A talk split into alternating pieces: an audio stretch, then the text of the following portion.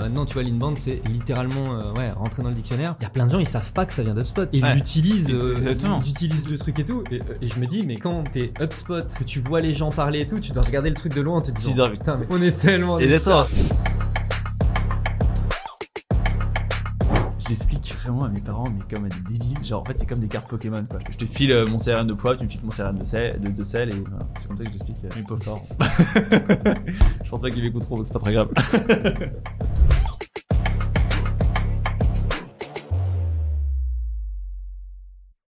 Yesterday, you said tomorrow. So just do it! Salut Stan, Salut Jordan, ça va? Ça va et toi Ça va très bien. Alors aujourd'hui, on va parler de Reveal. Yes. On va parler un petit peu de PayFit. Mm.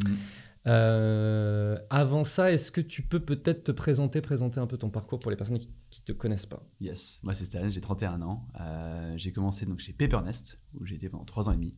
Ensuite, j'étais chez Payfit pendant 2 ans et demi. Et là, j'ai rejoint une plus petite boîte qui s'appelle Reveal euh, depuis 6 mois. Chez Paper.nest, j'ai commencé en gros, je fais du produit. Euh, du produit sur un truc qu'on avait créé, une expérience qui a super bien fonctionné sur la partie growth. Euh, donc, pied dans le produit. Je suis reparti après en growth, où je m'occupais de la growth de Payfit. Et chez Payfit, ensuite, donc growth, puis après, j'ai fait de la strat. Et je suis revenu là, là en, chez Reveal, en m'occupant au début du go-to-market. Et maintenant, je m'occupe du go-to-market et du produit. Ok. Particularité, c'est que du coup, quand tu étais chez PayFit, tu étais utilisateur de Reveal Exactement. Et tu as tellement kiffé que en fait, tu t'es mis à bosser pour Reveal. Euh, exactement. On est le premier, euh, Payfit, c'est le premier euh, paying customer de Reveal. L'histoire, elle est marrante, c'est chez Payfit, on, a, on avait un sujet. T'as- en fait, tu as une cinquantaine de SDR. Donc, il faut fournir le pipe de 50 SDR. C'est assez huge. La target de Payfit, grosso modo, c'est des PME qui vont de 0 à 100, euh, qui sont digitales. Sauf qu'en fait, effectivement, au bout d'un moment, après 4-5 ans d'existence, ton marché startup, tu l'as poncé, il n'y a plus grand chose, il n'y a plus de stock. Donc il faut que tu ailles sur de la PME un peu plus traditionnelle. Et donc on a cherché des manières euh, qui étaient comment est-ce que je vais récupérer euh, Catherine, qui est responsable euh, d'une entreprise de comptabilité en Seine-et-Marne ou au Mans. et difficile, difficile parce que tu as un pool, voilà. Donc on essaie de trouver un, un système pour les, pour les digitaliser, pour les scorer, pour avoir un score de digitalisation. Et euh, en fouillant un petit peu, on- je regarde un peu dans ma base et je vois en fait que 60% de mes clients ont Alan. Je vois que 40% de mes clients ont Conto. Et je me dis, mais en fait, euh, c'est ça qu'il faut aller chercher. C'est euh, mon score de digitalisation, ça va être plutôt les clients. Enfin, c'est les amis de mes amis sont mes amis. Donc, c'est les clients des boîtes qui sont aussi dans mon écosystème, peut-être aussi traditionnel, va me permettre en fait d'aller trouver ces boîtes PME, peut-être un peu en dessous du radar, que j'aurais pas trouvé et qui sont intéressantes. Donc au début, tu te parles, tu te parles avec Alan, tu te parles avec Conto, tu te parles avec euh, d'autres boîtes, tu galères à essayer de trouver un peu euh, comment tu fais Mhm. échanger, tu fais des partenariats, tu fais des webinaires, tu fais des co-machins. Et euh, je tombe, euh, alors je sais plus comment la relation se fait avec, avec Simon, qui est le CEO de Reveal, mais on tombe sur le sujet où en fait il montre un outil pour les partnerships qui peuvent s'échanger des leads. Et en fait, moi, je n'y vois pas du tout un outil pour les partnerships, j'y vois juste une manière de mapper mon CRM et de filer mon million de records que j'ai dans mon CRM et de pouvoir les scorer et les comparer avec tous les CRM de mes partenaires pour aider mes SDR à les prioriser en fonction de ce score de digitalisation, toujours dans cette logique de se dire les amis de mes amis sont euh, mes amis. Euh, donc les clients de mes partenaires sont en fait euh, ma première zone de mm, ouais, les, Ouais. leads à, à prioriser quoi. Voilà. Ouais. Euh, et donc on commence là-dedans et euh, le truc euh, franchement cartonne. Et je me dis putain mais ça c'est le futur. enfin tu vois, on avait fait tous les trucs de Build to Weave, de les trucs sur j'ai plus Asgard qui permettait de voir tous Ouais. les job desk, les scrapping de Welcome to the Jungle quand t'avais le mutual Alan, enfin tous les petits tous les axes où tu vois on était un peu arrivé au bout quoi. Et ce truc là ça te permet quand même alors ouais t'as pas un volume huge mais ça te permet quand même d'aller scaler vachement rapidement Bah sur ce truc là. Et, euh, et en fait, je suis devenu advisor pour cette boîte, Reveal, euh, pendant deux ans et demi. Au bout d'un moment, je me suis dit, attends, je kiffe trop la boîte. Je vois exactement euh, ce qu'ils veulent, euh, où est-ce qu'ils veulent aller. Je pense que je peux aider. Ils sont en train de créer en fait un nouveau canal d'acquisition qu'on appellera Nearbound, on va se parler. Ouais. Euh, et donc, j'ai sauté le pas en, en octobre. Excellent. En fait, pour moi, du coup, ce qui était marrant, mais on en avait parlé, c'était que t'étais un peu l'ambassadeur de Reveal, tu t'étais sur les pubs et tout. Ouais. Et puis, et puis, du coup, c'est l'ambassadeur de Reveal de chez Payfit, en fait, qui se fait embaucher chez Reveal, et tu te dis, bon, c'est qu'a priori, cette boîte, euh, ce produit, il doit vraiment le kiffer, quoi, parce que. Mais tu sais que hum, chez Reveal, donc on est 60, euh, 60, un peu plus de 70, il y a 10 personnes chez Reveal, qui étaient en fait clients de Reveal et après qui sont passés chez Reveal. Donc en fait, tous nos champions qui adoraient Reveal, en fait, ils sont devenus à la fin euh, des employés de Reveal. Et donc c'est assez énorme. Ça te montre en fait, d'une certaine manière, en fait, la traction et le kiff qu'il y a Ouais. pour ce produit ou des gens qui sont quand même dans l'écosystème startup, qui sont quand même des gens bon, bah, pas forcément un peu de vision, mais en tout cas qui voient bien où le marché peut aller, qui sont assez curieux. En fait, ils reviennent vers Reveal. Donc ça, je trouve que c'est quand même un super signe de, euh, Ah, mais c'est un, d'attractivité. c'est un signal de dingue. Ah, de ouf. C'est un signal de dingue. Alors, du coup, si, si on rentre un petit peu donc euh, direct dans ton expérience en ce moment reveal, donc vous êtes combien? 60, 71, 72. Ok. Ça, ouais, Absolument pas la même taille que Payfit. pas du tout. Euh, Aujourd'hui, comment est-ce que donc pour, pour rappeler donc ce que fait euh, Reveal, donc Mm. ça permet effectivement de partager d'une certaine manière son CRM Mhm, avec des partenaires mhm. et d'arriver à se dire ah tiens effectivement là il y a des zones euh, des, des- des personnes en fait euh, c'est des targets à prioriser Mm. et du coup en plus de ça j'ai potentiellement un hook sur lequel je peux les accrocher de ah euh, bah t'es- utilisateur de la mutuelle Alan ou voilà bon j'ai qu'il faut être un peu malin dans l'approche Bon, Exactement. je te, oh, je te- ouais, exactement. En fait, à la- à- au fond, Reveal, c'est quoi? C'est un gros VLOOKUP. C'est-à-dire, ouais ça je comprends, j'ai un monsieur X dans un CRM, j'ai un autre monsieur X dans un CRM, et je vais essayer de comprendre si ce monsieur X est la même personne. Donc, tu as des champs standards et tu as des champs custom, et du coup, notre techno, c'est de faire un putain de gros VLOOKUP. Bon, ça, c'est le fond du fond. C'est ce qu'on appelle un account mapping. Ensuite, c'est qu'est-ce que tu fais de cette donnée-là? Et nous, nous, on va en fait, te permettre de comparer ça et de l'injecter dans les CRM mutuels. Euh, et donc, on va te permettre, quand tu vas loader un compte, si tu voulais le faire, euh, de dire, OK, bah, ce mec-là, en fait, il est client chez telle boîte, il est prospect chez telle boîte, il est aussi en opportunité ouverte chez telle boîte. Donc, si tu te dis que c'est un client, tu peux demander une intro, ou alors tu peux t'en servir pour ton budget commercial. Si tu vois que c'est un prospect chez, euh, chez l'autre, là, pour l'instant, on est en train d'essayer de trouver ce, ce use case-là, il n'est pas forcément clair. Sur la partie opportunité, tu peux faire du co-selling, tu dis, putain, eux, je sais que c'est mon partenaire, on a une intégration ensemble, viens, on vend à cette personne-là ensemble. Si toi, tu es customer et que tu vois qu'il est prospect de l'autre côté, tu peux dire Ah, bah attends, je peux peut-être faire un referral pour moi me faire une com, parce qu'il y a aussi ce système-là qui fonctionne dans les partnerships. Euh, donc, tu as plein de use cases à imaginer. Euh, donc, ça, c'est vraiment la partie très sales. Tu peux utiliser aussi cette donnée-là pour la partie vraiment scoring. Donc, dès que tu as, par exemple, un nouveau match, donc, par exemple, je te, on va prendre l'exemple, euh, on va pas se prendre que Payfit Alan, on va Ouais. se prendre l'exemple, euh, on va se prendre l'exemple, bah là, on a signé HubSpot, euh, qui est client maintenant de Rivet. Bon, bah, HubSpot, tu as peut-être une boîte qui s'appelle Aircall. On sait que Aircall, tu fais euh, du. Euh, t'écoutes des conversations et tu viens de brancher sur HubSpot pour avoir la partie de téléphonie. Bon, du coup, la base HubSpot intéresse beaucoup Aircall. Et ce que tu vas pouvoir faire, c'est dès que HubSpot signe un client, s'ils ont le bon accord et le bon setup avec Aircall, ça va. Si s'ils ont le lead chez Aircall, ça va les pinguer en disant bah, priorise ce lead. S'ils l'ont pas, on peut créer ce record dans Aircall. Donc ça fait de la pipe gen. Donc tu fais de la lead gen. Donc tu peux te servir en fait de son écosystème, de ce partnership-là, pour aller euh, nourrir euh, Ouais. ton pipe. Et Ouais. ça, c'est avec une relation one-one, un seul partenaire. Tu vas le faire avec peut-être une vingtaine de partenaires. oui bien sûr Et c'est là où ça devient vraiment intéressant, parce que là, du coup, on crée ce qu'on va appeler euh, le nearbound. Donc les clients de mes clients sont mes clients. ok excellent alors moi j'ai déjà été utilisateur de Reveal Mhm. Euh, et du coup, bon, alors pour le coup, le, le- le- le lien avait été fait avec Payfit, donc on revient là-dessus. Mais c'est vrai que le sujet, typiquement, mais c'est exactement le même sujet avec HubSpot, c'est euh, les boîtes qui ont des espèces de marketplace. En fait, à partir du moment où toi, tu es intégré dans la marketplace de, ce, de, de cette boîte, donc euh, la marketplace de Payfit, la marketplace de HubSpot, etc., et que du coup, tu partages ton CRM avec HubSpot ou avec Payfit, Mm. bah, du coup, tu es capable en accroche de dire By the way, tu as l'intégration qui est native dans euh, Payfit et je sais que tu es un utilisateur de Payfit. Et du coup, tu vois, c'est un peu cette espèce d'argument de Ah, mais tu vois, si tu bosses avec moi, en fait, tout sera simple dans ta vie. Et ça, franchement, ça avait été un truc qui avait, euh, qui avait très bien fonctionné. Donc, euh, excellent. Euh, comment vous faites votre acquise aujourd'hui? Alors ça, c'est la partie la plus kiffante de Reveal. C'est que tu as une côté de viralité. Donc au début, que tu commences avec une boîte, tu l'onboard, mais après cette boîte-là va inviter ses partenaires qui vont elles-mêmes inviter ses partenaires. Et donc en fait, tu as un sujet de viralité, ce qui est assez rare dans le B2B, Oui. en règle générale, notamment en B2B SaaS. Euh, donc 50% de notre acquisition, elle vient de là, euh, même un peu plus que ça. Euh, mais- et après, tu as le reste, c'est du direct. On fait un peu d'ads pour supporter la partie awareness, mais en fait, on a un modèle quasiment, euh, quasiment organique et vertueux. Quoi. Ok. Euh, et donc ça, c'est passionnant parce qu'en fait, sur tes bouts de viralité, as, enfin, tu regardes plein de, plein de différents KPI, notamment as un qui s'appelle le Key Factor, qui est euh, le pour combien d'utilisateurs qui signent, combien d'utilisateurs ce, ce, ce user-là en apporte. Et donc, quand tu arrives à 0,99, t'es pas viral. 1, t'es pile viral. 1,01, t'es viral. Ouais. T'as compris. Euh, Pendant le Covid, les gens ont appris l'existence du key factor. Sur, euh, euh, sur le- bah, tu sais, moi, je, moi, je- et voilà. tu sais, sur le fait de je, je contamine X personnes et tout, bah là en fait c'est exactement, la même Exactement ça. Donc après, en fait, donc, ce qui est, ce qui est intéressant dans ce key factor là, et là c'est des trucs que tu vois que, ce que je connaissais pas avant. Tu vois, moi j'avais fait l'acquisition chez Payfit, Oui, oui. chez qui est très, c'est, euh, t'as un CPM, enfin tu vois, Oui, voilà, grosse acquise, euh, machin, bim, coût de ton lead, coût de ta démo, Ouais. coût de ton machin. Bon, là, du coup c'est un peu différent, tu vois. Et euh, notamment c'est gratuit, donc c'est encore plus marrant. Euh, tu vois là, on, ce qu'on ce qu'on voit, c'est que on est viral à, à- on est à viral à 1, donc notre, pardon, notre key factor il est 1.07 à 12 mois.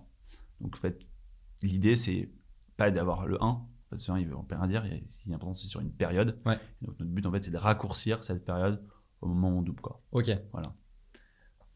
Votre enjeu c'est surtout de le raccourcir ou surtout de l'augmenter? Bah, c'est de l'augmenter, c'est d'avoir le 1 le plus tôt possible. Parce que ça veut dire que Ouais. si tu l'as à 6 mois, bah, c'est-à-dire que tous les mois tu doubles, tu vois. Ouais. Si tu l'as à 1 an, c'est-à-dire que tous les ans tu doubles. Bon. Et tout. Ouais. Mais du coup, ton enjeu, c'est pas tant l'acquisition, mais c'est enjeu- surtout un sujet d'activation. Mon méga enjeu, c'est l'activation. Mon méga enjeu, c'est l'activation. On est sur un modèle freemium de toute manière. Euh, et c'est là aussi l'autre partie qui est intéressante, c'est que bon, des utilisateurs pay- payants et d'autres des gratuits. Et dans un partenariat, tu vas partager ce que tu, tu vas partager des choses. Mais en fait, si l'autre, il a un modèle gratuit, mais il voit moins de choses que la partie payante, bon, en fait, ton partenariat, il est ken parce que tu peux pas. Oui, oui. Enfin, tu vois pas la valeur, en fait. Exactement, tu n'as pas l'égalité. Le but d'un partenariat, c'est quand même d'avoir cette Ouais. réciprocité. Donc, justement, dans la partie dont on a réfléchi le pricing, le packaging, tu as un sujet où, quand je suis un paying customer, je me fais pas, je me pose pas la question de si mes autres partenaires sont payants ou gratuits, parce que je sais que eux vont avoir de la valeur, vont continuer à utiliser Reveal, et donc moi, comme j'utilise Reveal, j'ai de la valeur aussi. Euh, donc, c'est pour ça qu'on est obligé d'avoir cette partie freemium. Et donc, tout le but, là, dans notre, notre, notre euh, machine growth, c'est quels sont les signaux qui Oui. remontent Oui. pour que mon sales, derrière, puisse euh, avoir le bon discours, euh, créer la bonne porte, Ouais. trouver le bon use case, etc. Donc, donc il y a une grosse réflexion sur les triggers justement euh, Ouais. de euh, qu'est-ce qui va déclencher une action sales, etc. chez toi. Exactement, exactement. Ok.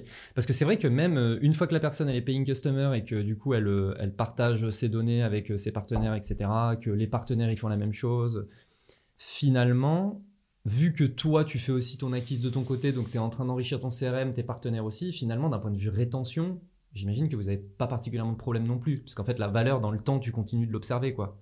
T'as toujours un problème de rétention. T'as des mecs qui comprennent pas ce que tu fais. T'as quand des- même ce truc où tu branches ton CRM, tu vois. Enfin, Ça par contre je tu branches- d'accord. Enfin, tu vois, dans ton, dans funnel, t'as quand même ces trucs, tu te dis, alors déjà, quand même assez nouveau ce truc-là. T'as deux, ok, ça c'est nouveau. Est-ce que j'ai compris? Bon. Est-ce que du coup je vais partager mes données? T'as ce truc-là. Qu'est-ce que ces données vont devenir? Une fois que j'ai fait ça, faut que tu convaincre tes partenaires de te connecter avec toi. Donc tu crées la relation avec ta partnership. Et une fois que tu as fait ça, là tu captes la valeur. Donc en fait, le wow effect, il arrive tard, quoi. Oui. Euh, et donc ça, c'est un des gros Et puis, et puis c'est des barrières sur des barrières c'est des barrières, c'est pas facile, tu vois. Tu te dis pas, euh, on n'est pas en train de se dire, euh, on n'est pas en train de se poser la question, est-ce que si je mets ce champ-là, est-ce que je vais dropper mon taux de, con- Oui, oui. mon taux de conversion de 1% Enfin, c'est- pas du tout ce niveau-là, quoi. Et puis, ça te- tu vois, le fait d'aller parler à tes partenaires, etc., ça te demande un effort à toi, Exactement. en plus d'aller t'inscrire. C'est pour ça que pour moi, tu vois, le- le- l'activation, ça doit être une bonne galère, tu vois. C'est OK, la personne, elle s'est inscrite. Bon, maintenant, il va falloir qu'elle casse les barrières euh, qui vont l'amener jusqu'au wow effect et c'est une bonne galère, quoi. Ouais, euh, un- donc ouais, non mais c'est un enjeu, c'est un énorme enjeu. T'as euh, t'as une équipe produit entière, t'as une squad produit, on a trois squad produits qui s'occupent que de cette partie-là, quoi. Ouais. Euh, avec le marketing qui est dessus, etc. Et on a après des ce qu'on appelle nous des PSM, des Partnership Success Managers, qui sont l'équivalent du SDR, coup reçoivent un peu en temps réel et qui vont venir euh, intervenir un peu dans le funnel pour en fait aider et supporter cette partie-là. Donc oui, on a cette volonté de devenir product-led growth company comme euh, beaucoup de SaaS. Pour l'instant, on est sales-led, on est sales-led, Bah oui. mais, euh, mais Oui, tu vois, mais- c'est, c'est, c'est- voilà, on a, on a 2-3 ans d'existence, tu vois. Ah oui, 70, puis encore une fois, c'est techno un peu innovante, etc. etc. Tu as Mm. une partie un peu d'éducation sur le produit à faire euh, qui me semble un peu évidente, tu vois. complètement. Je veux dire, moi, la première fois que j'ai entendu parler de Reveal, euh, j'étais en mode, euh, je suis pas sûr de complètement comprendre, tu vois. Ouais. Ah ouais. Puis tu t'inscris, et puis du coup, t'es pris dans un truc, et tu te dis, mais attends, du coup, là, est-ce que que ouais. contacter des gens, Mm. enfin, comment ça se passe, tu vois? encore une fois, c'est ce, ce- ce truc, il est quand même pas évident à comprendre, quoi. Et donc, euh, je pense que d'avoir des ambassadeurs et tu vois de, enfin, je pense que le besoin, enfin le, le... Il y a un déclic. Il y a un déclic. En fait, c'est hyper drôle de ce que tu dis. C'est que soit, t'as cap- soit on te l'a expliqué avant. C'est euh, exactement ce que on te l'a expliqué avant. T'as Si, compris si un partenaire te contacte et te Et dit, attends. hey, attends, machin, bah là, t'as compris, tu vois. Exactement. Mais si même, vas de qu'il- il toi-même- ait bien expliqué, tu vois. C'est ça qui est hyper drôle. Donc, dans ce truc de viralité, tu as ce qu'on appelle des nœuds. Donc, le- un nœud, c'est un, un user qui va avoir. Enfin, donc, on regarde le key factor qui est la, la global metric. Mais en fait, chaque boîte a son propre key factor et en fait, a son propre euh, Réseau, ouais. réseau qu'on calcule et son réseau potentiel. Donc, on sait par exemple une boîte qui a 10 partenaires, moi, son réseau potentiel, c'est 10, tu vois. Et on va regarder, ok, bah, elle, aujourd'hui, elle est connectée avec deux boîtes. Euh, est-ce que ça vaut le coup d'aller se- s'ennuyer avec ces 8 boîtes? Je prends de l'autre côté, Spot, 10 000 partenaires. Bon, bah là, tu as quand même un truc vachement fort. Donc, tu as un vrai nœud. Et tu as deux choses qu'on regarde c'est à la fois le potentiel de reach et à la fois la conversion de ces trucs-là. Et ce qu'on fait, c'est qu'on s'inspire des boîtes sur lesquelles le taux de conversion des invitations sur accepter et onboarder sur la suite du funnel pour comprendre ce qu'elles disent, ce qu'elles font, quel est le pitch qu'elles donnent, pour après retranscrire ce truc-là Ouais. sur les boîtes en fait, qui ont un gros Bah oui. potentiel. Donc ça, c'est un autre, c'est notre enjeu du moment. Et en fait, si tu arrives à faire ça, tu as gagné. Tu as gagné parce qu'en fait, tes nœuds, ils s'auto-nourrissent. Un mec Bah qui, a, oui. qui a- qui a compris, qui est capable de bien le redire, qui a recompris, qui a bien de le dire, en fait, c'est beaucoup plus puissant qu'un mec qui a, qui a fait plein d'invitations, mais en fait, qui ont, à la fin... euh, Exactement. Donc ça, c'est tout l'enjeu. Oui, mais de la même manière, tu vois, euh, je pense à une boîte comme Lemlist qui euh, doit faire euh, du cold email. Si t'es mauvais en cold email, t'arrives, tu mets en place une automation et t'as pas de conversion, tu vas te dire, ah putain, Lemlist, en fait, c'est de la merde. Donc tout leur enjeu, c'est aussi de te former sur c'est quoi un bon Et cold email, etc. Carrément. carrément. Comme ça, tu vois vraiment la valeur du produit, Carrément. quoi. C'est le ROI. C'est toujours capté. C'est exactement. Ouais. exactement. C'est exactement le même truc. Ok, euh, donc là, aujourd'hui, je reviens sur les éléments d'acquisition. Mhm. Donc, vos, vos, toi, tes, tes efforts d'acquisition, en fait, au niveau de ton équipe ou même toi en, niveau perso, ils sont très faibles, en fait. C'est, c'est ça, non. Je fais de la growth dans une boîte où il n'y a pas besoin de faire de growth. C'est quand même pas mal. Ça, c'est pas mal. Ouais, c'est pas mal. Ok. Donc, mais, mais du coup, toi, tu as aussi, enfin, tu as vraiment un rôle de growth très axé product. Exactement. C'est pour ça que c'est pour ça que je suis rentré du coup en vraiment en go-to-market. En fait, pourquoi je suis arrivé chez Reveal? Si je me disais le produit est ouf, euh, l'équipe est ouf, je vois un potentiel de dingue, mais on n'arrive pas à l'expliquer. On a, la stratégie de lancement est pas claire. On n'arrive pas à montrer les bons use cases. Donc c'est pour ça que je fais le go-to-market. C'est tu as un super produit, comment est-ce que je le divulgue aux meilleures personnes avec le meilleur use case pour apporter le maximum de valeur? Et en fait, en partant de là, effectivement, au fur et à mesure, on s'est rendu compte que cette mission-là, l'idée c'était en fait, pour faire du go-to- go-to-market, ben, il y avait des petits changements dans le produit, il y avait des petits changements growth. Et donc c'est pour ça que maintenant, dans le produit, effectivement, il y a une équipe Mhm. carrément network et growth, et une équipe value pour montrer cette valeur-là. Et après, il y a une équipe infra qui est très là pour aller supporter cette, euh, cette infra, parce qu'en fait, à la, à la fin, on est une boîte data. Ah tu as bah, besoin 100%. en fait d'avoir euh, enfin, le nombre de matchs tu vois, uniques qu'on a. Euh, je pense qu'on a, je, je, je peux pas dire de conneries, mais ça se compte en milliards, quoi. Donc, tu as Ah un ouais. truc de, de, de ingérer, par exemple, un CRM comme euh, HubSpot, HubSpot, tu as 14 millions de records. En fait, ingérer ce truc-là, il prend des semaines. Donc, tu as t'as des sujets d'infra pour une boîte de notre taille qui sont déjà assez huge. Notre- Notre équipe tech est vraiment, vraiment solide là-dessus. Ah bah ouais, j'imagine. Euh, et c'est pour ça que tu as quasiment euh, t'as- t'as- t'as 5 devs dessus à full time euh, là-dessus. Donc, mes enjeux growth sont hyper produits. Hyper produits. Extrêmement différent de PayFit pour le coup. Ultra différent de Payfit. Ultra différent de Payfit. Quand je suis parti de Payfit, on était, on est, c'était le tout début de euh, créer Payfit Self-Serve. Enfin, avant, on pouvait pas s'inscrire sur Payfit et tu étais obligé de permettre un sales euh, pour y arriver. Et ça marchait très bien. Et du coup, là, euh, alors j'ai pas pris des nouvelles depuis, euh, depuis six mois, mais ils sont, euh, ils sont en train justement de mettre ce funnel-là pour aller chercher les petites boîtes de moins de 10 qui en fait euh, peuvent s'en demander toutes seules, sur lesquelles la complexité paye et moindre. Quoi. Donc t'as pas besoin de Hmm. sales pour t'accompagner à ce moment-là. Mais du coup, toi, tu avais vraiment une logique acquisition à fond, Acquisition à fond. Acquisition à fond. gros budget média. Énorme budget média. Et après, du coup, euh, les sujets d'activation, etc., c'était surtout les équipes produits ou tu travaillais aussi là-dessus? D'act- T'avais pas ce truc d'activation, c'est les sales. en Et oui, oui, oui. oui, En fait- oui, en fait, tu c'est les sales qui géraient, ouais. Vrai, tu, exactement. Et oui. Toi, ton but en tant que, toi, ton but en tant que growth, c'est générer de la démo Ouais. en volume à un coût, euh, à un coût, à un coût limité. Et Le du but de quali. Et quali. Exact- exactement, du quali. Euh, l'enjeu de ton équipe, euh, l'enjeu de ton équipe sales, c'est de prendre cette démo là et l'amener à un customer. Et après, tu as l'équipe de, enfin, l'équipe customer success. Je prends ce customer et onboarding, machin. voilà, t'as compris. Donc ça n'a absolument rien à voir. Rien à voir. Euh, petite question fâcheuse, Reveal. Euh, protection des données, euh, partage Mm. des données, etc. Euh, comment ça se passe? Hmm. Alors ce qu'on fait, c'est qu'on partage. ce qu'on fait, c'est qu'on partage pas de la donnée, euh, on partage pas de la donnée perso. Donc en fait, toi, Jordan, ton email ou ton numéro de téléphone ne sera pas communiqué. En revanche, si la boîte en face là, bon, bah là en fait, on va te dire oui effectivement, Jordan, vous l'avez en commun, mais c'est tout ce qu'on dit. On vient enrichir ces données-là, on ne la crée pas. Donc ça c'est ok. Et ensuite, on, pa- on- on compare de la, de la donnée de D'entreprise. d'entreprise morale. Donc c'est une entité morale. Donc on va te dire euh, exactement euh, l'entreprise Acme et l'entreprise Acme. Point barre. On s'arrête là, si tu veux. On partage Oui, pas. Donc euh, après, c'est à moi d'aller me dire, ok, il va falloir que je trouve le bon interlocuteur sur lequel je vais pouvoir activer exactement, ce, exactement. ce- et, ça, ce on- truc-là. et après ça, nous on t'aide. Nous on t'aide.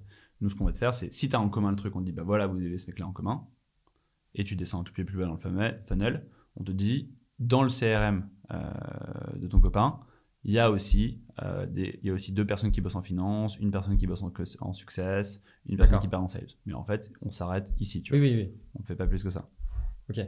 Donc après, c'est à toi d'aller reconstituer le puzzle en quelque sorte. Exactement. Et c'est pour ça qu'on fait que du B2B et pas du B2C. Ah bah oui, parce que là, oui, ce serait un problème. Je, ouais. le, je le précise parce que on m'a déjà posé la question de me dire mais ça va être dingue et en fait Ah oui, c'est vrai que du coup, en B2C, euh, Bah, euh, c'est vrai que moi, je suis, je suis dans le B2B, donc je me dis, forcément, Ouais. c'est évident. Mais c'est vrai qu'en B2C, Ouais, non, il n'y a pas de marché, juste. je sais pas je, pense à des marques e-commerce, tu vois, où j'imagine que les consommateurs de tel produit, c'est aussi les consommateurs de tel produit, et du coup, bon, bah, tu crées du partenariat, machin truc, Mm. bah, en fait, ce serait un truc euh, génial à activer. Mais oui, B2C, c'est un problème, ouais. Exactement. Et ouais, ouais, ouais. Bah, là, ouais, non, mais juste pas de marché. Enfin, il y a largement de quoi faire. que- que- Ah, mais c'est clair, c'est clair. Ah, Et d'ailleurs, niveau marché, vous êtes international? On a à peu près, je dirais, plus de 50% de nos clients qui sont aux US. Et il y a ces mêmes problématiques B2C aux US. Et tu as ces mêmes problématiques B2C aux US. Euh, de toute manière, on est sous la régulation européenne. Donc, euh, même si on veut le Ah oui, oui, on oui. pas le faire. Ah bah oui, oui. Euh, on est SOC 2 type 2. Alors, c'est tout ce que les disent au téléphone. Je sais pas exactement ce que ça veut dire. Ce que j'ai Je sais pas non retenu- plus. Ce que j'ai retenu, c'est que c'était le truc le plus, euh, le plus safe en termes de, de données. Ok, Euh, donc, euh, donc voilà. ok, ok. Si vous étiez basé aux US, ça serait peut-être différent. Ouais, après notre concurrent américain euh, est, euh, enfin, le fait pas quoi. Ok, ok. oui, donc euh, c'est que ça doit pas être facile non plus. Et je pense que le marché est huge, donc. euh, Oui, oui, non, mais il y a de si- quoi si- faire. Non mais si, si- si le, sur la, le marché est huge sur la partie B2C, donc si il voulait le faire, euh, il le ferait. Donc je pense qu'il y a un problème de régulation. Ok. L'équipe, t'en as parlé très rapidement, mais du coup, c'est quoi les, les gens que, qui composent euh, ton équipe? Enfin, c'est quoi les rôles? Euh, alors j'essaie de créer des, j'essaie de créer euh, des binômes. Donc j'ai ces binômes avec à chaque fois un go-to-market manager et un PM. Donc ça j'ai deux squads product plus une squad data qui est avec un PM très technique qui n'a pas besoin de ce go-to-market, un analyste qui nous aide et un product designer qui fait du coup euh, vraiment que du product. L'équipe est complètement en train de se, se revamper. Donc là je sais, on se parle, on se parle début avril. Donc on verra ce qui se passe, ce qui se passe au moment où ça sortira. Mais euh, donc, ce sera sûrement différent. Autre chose que je voulais te dire, c'est qu'on a en fait cette, aussi, cette cofondatrice qui s'appelle Perrine, euh, qui est, mon, euh, qui est mon- vraiment mon binôme, mon sparring partner, et qui, elle, a un rôle pas forcément de CPO, mais qui a un rôle vraiment d'advisor et de consultant, et qui vient mettre de l'huile dans le moteur dans chaque squad. Euh, et c'est ce qui fait qu'on est franchement super efficace. En fait, dès que ça bloque, elle prend le relais. Euh, Elle prend aussi euh, sur plein de sujets super complexes. Elle voit le truc en amont, elle le prend six mois en avance. Et, euh, Ah ouais. et du coup, en fait, euh, tu te retrouves à avoir. C'est hyper fluide. Et donc, ouais, même si on est une petite team, on, je trouve que notre delivery, il est vraiment huge. Enfin, franchement, on est super, on est super tech, super product. Ouais, ok, excellent. Toi, c'est quoi les KPI que tu mesures? Sur lesquels vraiment tu te concentres? Non-stop. Le KPI que je mesure, euh, putain, c'est une super question. On essaye, donc, si je reprends un peu de recul, on essaie de faire en sorte que tes partnerships, notre vision, c'est de faire en sorte que tes partnerships soient un canal d'acquisition, ton, canal d'acquisition numéro un. Ouais. Et on le voit vraiment comme ça. On sait que ça peut devenir, par rapport à l'inbound ou à l'outbound, que le nearbound, on pourra Ouais. s'expliquer après, euh, devienne en fait un super canal. Et je suis justement, c'est pour ça qu'on est en train de revoir la structure de l'équipe, c'est que bah, si on se dit en fait qu'on n'est plus un outil pour les partnerships, mais qu'on devient un canal d'acquisition, bah, en fait, comme Facebook ou Google, c'est là où c'est très intéressant, je me dis bah, forcément il va y avoir une, une partie où j'ai besoin de monitorer ce qui se passe dans mon produit, avec quel est le ROI vraiment euh, de reveal, où est-ce que j'ai de la valeur à aller chercher, donc une grande partie un peu plus insight, comment je drive cette valeur-là. Et donc, je suis en train de reshaper ça. Et donc, ça, c'est ce que, ce que tu poses. Enfin, du coup, mon KPI idéal, ce serait de dire d'avoir le ROI Du Nearbound. Du Nearbound, exactement. Ça, ce serait mon KPI numéro 1. Ensuite, comment tu le fais? Ça, c'est plus difficile parce qu'en fait, tu es en lien dans le CRM et quand et sur un account, il peut se passer mille trucs. Mm. Ton SDR euh, en outbound, il était en inbound, puis après, il était en outbound, puis après, tu as peut-être un partnership qui s'est créé. Ton partnership manager a peut-être fait quelque chose. Bon, quelle est la bonne attribution? C'est tout le temps les galères côté growth. Donc, quel est vraiment ton vrai ROI et qu'est-ce qu'on apporte réellement comme valeur parfaite, enfin, tu vois, tout au long du, euh, du funnel? Donc, ça, c'est mon, euh, c'est mon, euh, mon sujet C'est le challenge. C'est le challenge. Donc, ce que je suis aujourd'hui, franchement, il est basique, mais je suis pas heureux avec, quoi. C'est euh, mon usage, euh, mon usage par, par persona. Euh, voilà. C'est mon taux de conversion de freemium à, pri- à premium.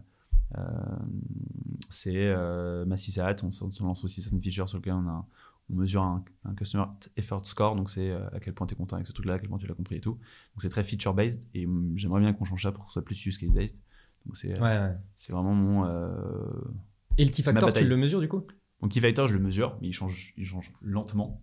Ah oui, bah oui, tu disais, en fait, tu mesures ça sur 12 mois, quoi. Et du coup, Exactement, euh, je mesure par cohorte, etc. Euh, et je, je, ouais, ouais, je, me- je me je me le regarde quand même assez souvent. Tu vois, je me dirais toutes les deux, deux, deux, deux, trois semaines. Ouais. Euh, Oui, mais tu vas pas avoir une révolution J'ai pas une révolution. J'ai pas une révolution. En fait, ma révolution, elle va devenir de à quel point en fait j'arrive à créer cette, ouais. cette valeur Ouais. De ouf pour mon user à la fin. Et si ça c'est le cas, en fait, derrière mon key factor, il va, il va bouger quoi. C'est pas mon hack de euh, le bon email, l'email super, en- voilà, ce qu'on pensait un peu au départ quoi. en fait. Oui, oui. Mais c'est aussi pour ça qu'il faut être vraiment drivé par la vision. Parce que de toute façon, tu sais que ce truc-là, ça met tellement de temps à se mettre en place que si ta vision elle est pas claire, de toute façon, tu n'arriveras jamais à le piloter. Quoi. Complètement. Ouais. Complètement. Euh, attribution. tu m'as tendu la perche. hein. Alors, pour nous ou pour nos clients? Pour nous, c'est facile. euh, Bah, de toute façon, aujourd'hui, vous faites que du direct et du du direct. voilà, en fait, euh, euh, ce qu'on mesure, c'est est-ce que tu as été invité en première instance par un Ouais. partenaire? Donc, ça, c'est viral. Sinon, tu es direct. Quoi. Et direct, on a nos, canaux classiques. Donc, franchement, l'attribution, c'est pas un sujet. oui, c'est vrai que vous. Bah oui. Ce qui était complètement différent de Payfit, j'imagine. C'était complètement différent de Payfit. Et encore? Ouais, non. Ouais, non. Euh... Chez Payfit, non. En fait, il y a des sujets d'attribution. Enfin, les- si on se parle d'attribution très générale, outbound, machin, facile. Si on se parle d'attribution après euh, paid, là, effectivement, euh, moi, on a fait des modèles. Et je trouve qu'en fait, un... enfin, mon conseil, c'est de faire les choses simplement. Avoir une règle qui est simple, qui est facilement explicable. Choisis, ton, choisis ta bataille. Est-ce que je fais du first? Est-ce que je fais du last? Une fois que tu as fait ça, en fait, ce qui compte, c'est la, c'est la partie relative. Quoi. Savoir en fait que tu as le meilleur modèle qui fasse le meilleur truc de ton investissement, fine, tu vas gagner 5%, 10%. Est-ce que c'est ça ton game quoi? Euh, Est-ce que cette complexité-là, elle est euh, pour décider et pas repousser le fait que tu puisses pas vraiment investir tes 10K de plus parce que tu as quand même besoin de retravailler la- la- ton attribution. Donc, très bien sur une boîte surmature, mais même moi, je pense qu'elle est à hauteur de Payfit, tu vois. Je pense pas, même pas que tu vois, c'était sujet d'attribution parfaite, c'était en fait un sujet sur lequel on aurait dû se concentrer. Quand j'ai l'attribution, c'est ce modèle, tu vois, où je vois parfois tu as du 33% Oui, first oui, click, non, 20%, mais ouais, ouais, ouais, ouais. on parle bien de la même chose. Hein. parle- ouais, très bien. Sur côté l'attribution Surcomplexifié par rapport à ce que ça devrait être. Ouais, ouais, d'accord. Ouais. Je trouve. Ouais. Enfin, vraiment, moi, souvent, je pense au fait que la personne qui a inventé le concept d'attribution, mais en fait, il a foutu une merde, mais pas Ah, possible. Non, mais c'est un. Il a raison. En fait, à la fin, Oui. t'as envie de faire un truc précis, propre. C'est euh, certain. Mais je trouve qu'on est un peu lobotomisé, tu sais, à ce truc de il faut le modèle parfait, etc., etc. Et en fait, il n'existe pas. Et les gens veulent pas admettre qu'il ex- qu'il n'existe pas, tu vois. Non, exactement. Et puis tu vas pouvoir avoir. euh, exactement. Et en fait, il est tout le temps sujet à débat en plus. Oui. Et tu vois, en et fait, après, on va te dire non, mais t'as parce que t'as pas assez de données, du coup, il est faux. Mec, enfin, franchement, euh, si, si tu as. Enfin, alors oui, c'est- alors ce que je dis, il est vrai en B2B. En B2C, je pense qu'avec énormément de données, là, tu peux avoir commencer à avoir un truc robuste. Peut-être. Et tu vois, et moi, je connais pas bien le B2C. Donc, euh, ouais, alors je, je sais par exemple. je nuance que- mon propos, ça se trouve c'est peut-être la même chose. Euh, mais, Je- en tout cas en B2B, je le. Je sais que Antonin chez Ornicar, à l'é- à à l'époque où il était CMO de, de Ornicar, je crois qu'il s'était vraiment cassé sur le- la tête sur le sujet et qu'il était vraiment arrivé à trouver un truc, tu vois, qui était vraiment aux petits oignons et tout. Et effectivement, c'est B2C, énorme volume, Ok, etc. est-ce que, etc. est-ce que. Ouais, ok. Ah oui. ouais. Ah oui, tu vois. C'est pour ça que je tu parlais de la partie assurance. euh, Non, non, non, non, non, Ah, non, je parle vraiment de la partie, euh, euh, tu vois. euh, classique. Ouais. Voilà. Et du coup, là, tu vois, t'as des Bah là, volumes là, de dingue, euh, machin. Mais en fait, le truc, c'est est-ce que une fois que tu ça, une fois que t'as ça, est-ce que ça vraiment ça change complètement ton investissement? Voilà. Euh, Est-ce que ça change complètement ton C'est ça que je veux dire. En fait, c'est le but d'un modèle d'attribution, c'est que tu te dises Ah, en fait, Exactement. là, je change complètement ma stratégie. Et là, je vais 100%. faire beaucoup mieux. C'est ça le, c'est ça le, le but de, de l'attribution. 100%. Hmm, ok. Et, t- et tu vois, c'est là où, euh, c'est là où pour moi, tu vois, il y a un truc un peu surcoté de, euh, non mais il faut que je sache parfaitement parce que du coup, il va falloir que je sache parfaitement comment attribuer mon budget, etc., etc. C'est pas si simple, Hmm. tu vois. Hmm. En fait, puis je trouve que c'est complètement oublier le fait que chaque prospect, chaque customer, etc., va vivre une expérience différente les uns des autres. Ça ne veut pas dire qu'à la fin, il n'y aura pas une conversion et un kiff du produit. Tu vois ce que je veux dire? Tu sais, c'est- Je trouve qu'il y a un peu un espèce de truc de considérer que tout le monde doit vivre exactement la même expérience parce que mon modèle d'attribution, il est fait comme ça, tu vois? Ouais. Euh, moi, je pense qu'on a ça parce que tu as besoin d'aller piloter tes équipes. Ah mais Tout ça, simplement. Ça, c'est ça le point. Ça, c'est certain. C'est ça le point. C'est de se dire, ah, meilleure allocation de tes ressources, euh, bon pilotage. Ah, bah, on- ça, c'est attribué quoi au SEO Bah, non, plutôt au pay. ah, Ok, est-ce que je fais mon noble? Est-ce que mon OKR est rempli? C'est ça le but à la fin, tu vois. Complètement d'accord. Et, et du coup, te dire qu'en fait, tu reposes cette complexité sur l'attribution pour dire est-ce que oui ou non les gens de ma team font un bon boulot En fait, tu te rends dans des conversations trop chiantes. Donc, en fait, Ah mais c'est terrible. le statut à la fin, c'était de dire écoutez, les gars, on sait que c'est, on sait, on sait que c'est, euh, il y a des effets c'est de bord, impar- et c'est que c'est- imparfait, on vit avec. Mais oui, Tu pars de 100, ok, et après, est-ce que tu as fait 105 par rapport à la même méthode de calcul, tu vois? Exactement. Voilà, c'est ça le. c'est- ouais, moi, je trouve que ça facilite beaucoup, la, beaucoup la vie. Oui, oui, oui. Mais et, et, t'acceptes qu'il y ait des effets de bord, etc., et c'est ok. Mais tu vois, moi, en plus de ça, bon, moi, tu vois, dans ma position qui est euh, prestataire, Hmm. tu vois, quand on commence à venir me challenger sur l'attribution, etc., et que, en fait, moi, ma réponse, c'est, mais tu sais, c'est pas parfait, il y a des effets de bord, etc., etc., moi, je suis souvent dans une position où on n'accepte pas cette réponse. Tu Mm. vois, vu que je suis euh, prestataire, etc. Et tu vois, c'est un peu ce truc de. Ah, je pense oui, mais moi, je te paye Ouais. pour euh, savoir ça. Et, et moi, à chaque fois, tu vois, c'est c'est ma bataille de dire, mais ce n'est pas binaire, tu vois. Enfin, c'est quand même. Et c'est pour ça que je- je- j'aime bien souvent aborder le. Tu vois, mon, mon petit hack, hein, c'est. euh, je- je- J'aborde ce sujet d'attribution avec des gens que je considère extrêmement capés, haut niveau, etc., dans des boîtes, tu vois, qui font beaucoup de volume, etc., etc. La réponse de tout le monde, c'est quoi? C'est bah, tu sais, on galère, on fait ce qu'on peut, etc., etc. Et du coup, quand moi j'ai un client qui vient un peu me prendre la tête sur l'attribution, je lui envoie les épisodes de podcast, je lui dis tiens, va écouter la réponse. tu vas te rendre compte qu'en fait, c'est de la merde pour tout le Ouais. monde. Bah, t'as soit ça, ça tu, fais, tu peux faire de la projection. Tu vois, tu dis, ok, admettons qu'on trouve qu'en fait on doit investir 10% de plus là-dessus, 15% dessus, euh, 15% là-dessus. Ok. Est-ce que ça va concrètement, est-ce que ça va réellement changer ton attribution? Est-ce que réellement ces 10% là ils sont importants Tu vois? Et c'est probablement ce qu'on va trouver. Tu vois, on va jamais se dire ah mais on est complètement con. En fait, on avait complètement raté ce canal. C'est 50% de notre acquisition. Oh les débiles, ça n'arrive pas. Enfin, tu Non, ça parles n'arrive tes- pas. Tu pars à tes customers, tu vois ce qui se passe, tu as du feedback, tu vois. tu vois. Exactement. Et donc moi c'est plutôt ça comme je Non, très bien. l'objection que l'objection que tu pourrais avoir. Voilà. Ok, excellent. Euh, et pour tes clients, l'attribution? Ouais, euh, alors, après, là, on rentre dans le, dans le précis du partnership. Un partnership manager, Donc du coup, ouais, toi, tes clients, c'est les partnership managers. Mes clients, c'est. euh, ça, c'est une très bonne question. Mes clients, c'est soit des gens qui ont, cap- qui ont capté euh, ce truc de canal d'acquisition. Euh, et du coup, c'est des growth managers, head of growth, head of sales. Ok? Oui, parce que c'est quand même très data-driven, etc. C'est pas tout à fait le même métier que le partnership manager, tu vois. Attends, c'est soit ce truc-là, soit en fait, à la, à la base, on a quand même un outil pour les partnership managers. Oui. Un outil de partnership manager, c'est ils font un account mapping et en fait, ils vont se faire des intros entre eux pour aller influencer ou sourcer des comptes. C'est-à-dire quoi? Sourcer un compte, c'est je suis comme un SDR, je t'ai créé une opportunité ici. Influencer, c'est ton account exécutif, ton AE, était en galère sur un compte et t'as demandé de l'aide et toi, t'as demandé en fait à ton partnership manager parce que tu sais qu'il a une Mmh, relation avec son mmh, manager, on dit mmh. Hmm, tu, peux lui, tu peux lui en dire un mot.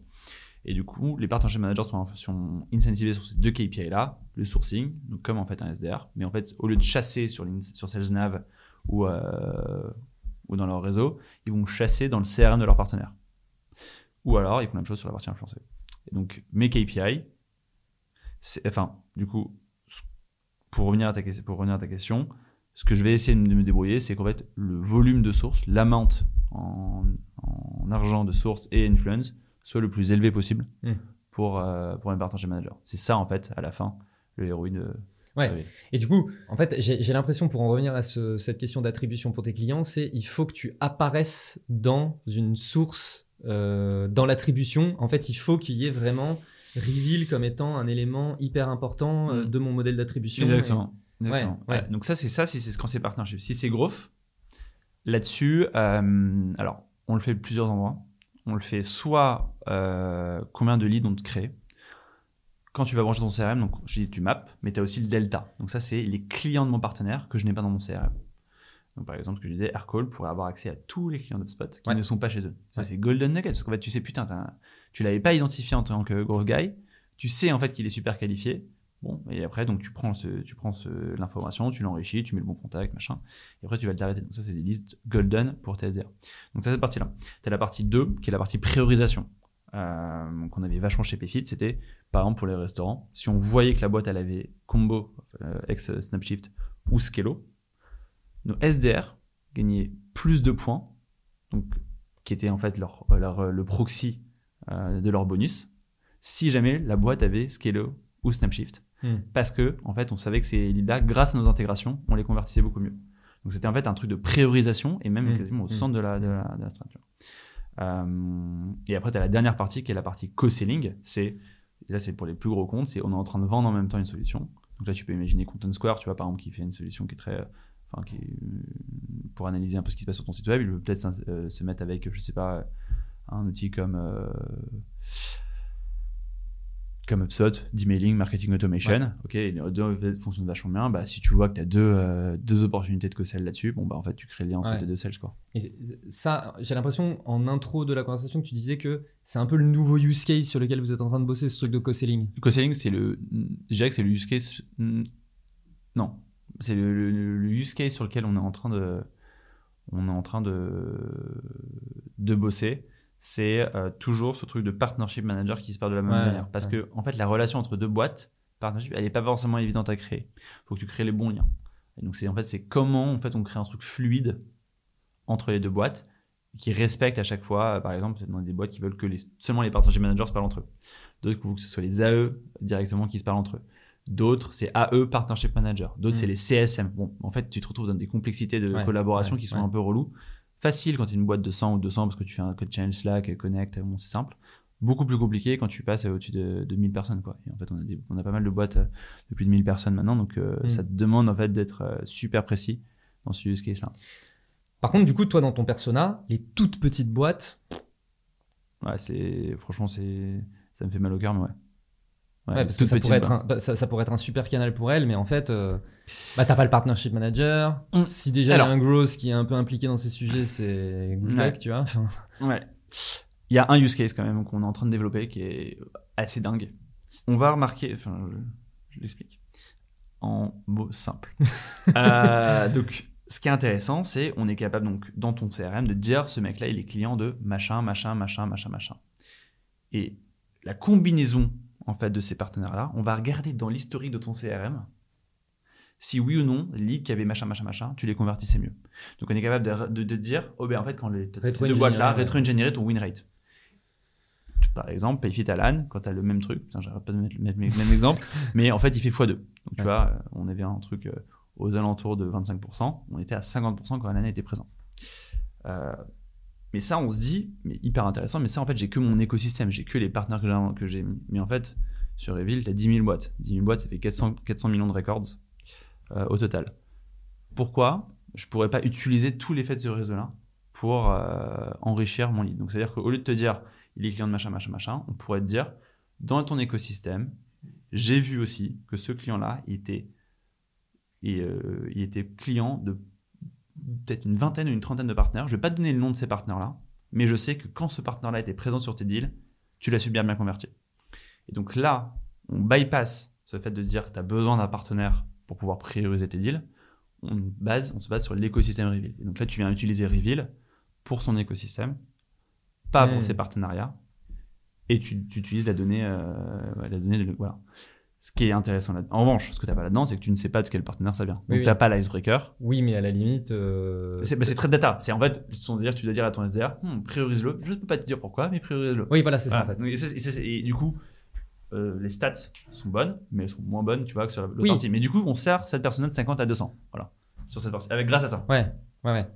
Oui, mais en fait, encore une fois, si je reprends tes chiffres que tu disais, oui, sur Payfit, tu passes de 25 à 50. Bon, là, tu passes peut-être de 25 à 33. Ça reste une augmentation. Ça reste huge. tu, tu vois t'as deux effets. T'as- en fait, c'est intéressant. T'as deux effets. T'as cet effet donc de conversion qu'on remarque, et t'as surtout un autre truc que je trouve que les head of growth regarde pas assez, c'est la vitesse de conversion. Ouais. En inbound, effectivement, tu vas regarder ton taux de conversion parce que tu payes pour ton lead. Mais en outbound, ce qui compte, c'est le temps de ton SDR. Oui. Ok? Donc, et je prends toujours cet exemple-là, mais si un SDR, en fait, il signe, parmi 100, il en signe 10, euh, il a un taux de conversion pourri de 10%. Mais si on pense même là, en même temps que là, euh, ton, t'as un SDR qui en, qui en a contacté 20, et en fait, il en a signé 9, il a un super taux de conversion, quasiment 50%, mais en fait, il, est, il apporte moins de valeur.